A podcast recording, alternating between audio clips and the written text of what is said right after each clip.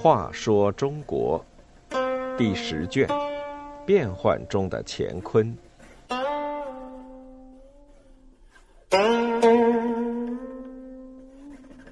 七十七，白袍和黄袍。徐知诰给徐温送白袍，劝说徐温不披黄袍，是为了他自己要披黄袍。不过，披上黄袍的李变还是颇有政绩的。吴大丞相徐温喜欢穿白袍，过生日的那天，他收到的第一份礼物就是一件用料上乘、做工精细的白袍子。今年这件袍子还用银线绣了图案，更显高贵典雅。徐温十分高兴，不用问，肯定又是养子徐知诰送的。这个养子比亲生儿子还要孝顺。徐知诰的孝顺。不仅仅表现在每年生日送白袍上，平时他对徐温总是殷勤侍奉。有一次，徐温住在徐知诰府中，吃过晚饭，觉得身体不适，早早上床睡了。半夜醒来，觉得有人侍奉在床前，就问是谁，答说是知诰。徐温要他去休息。第二天醒来，看到他还在床前，就说。你自己有正事，不应该这样废弃了公事。徐知诰这才退下。不料再次睡醒，又见有一位女子侍立床前，问是谁，回说是知诰媳妇。徐温慰劳他几句，就把他打发走了。这样一来，徐温越来越喜欢徐知诰，曾对其他几个亲生儿子说：“你们几个都不如他，以后要好好待他。”可是几个亲生儿子没有一个想到给他送白袍子。徐温生日那天，贺客迎门，客人们都称赞白袍子漂亮。有个善巴结的客人说：“可惜白袍子不如黄袍子好。”这话一出，满座皆惊。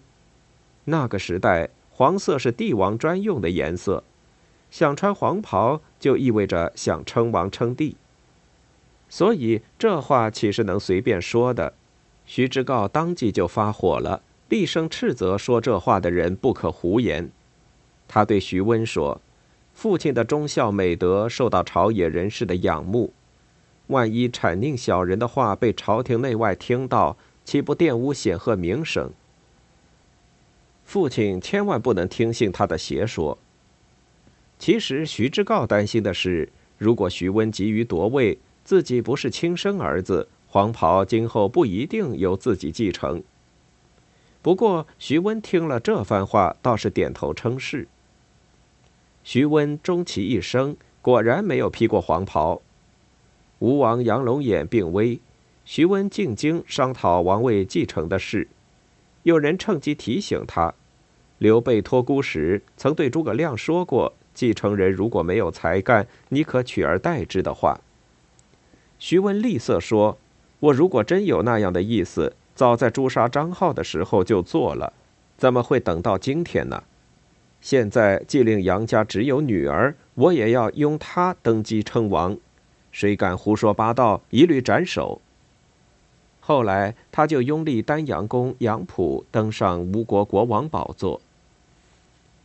徐温死后，徐知诰接替了他的位置，独掌吴国的实权。十几年之后，杨溥身上的黄袍终于披到了徐知诰的身上。徐知诰摇身一变，成了南唐开国君主李昪。李昪在位数年，颇有政绩。他广招人才，对来投靠的知识分子态度谦卑，待遇优厚。当时中原纷乱，南唐却和平安定。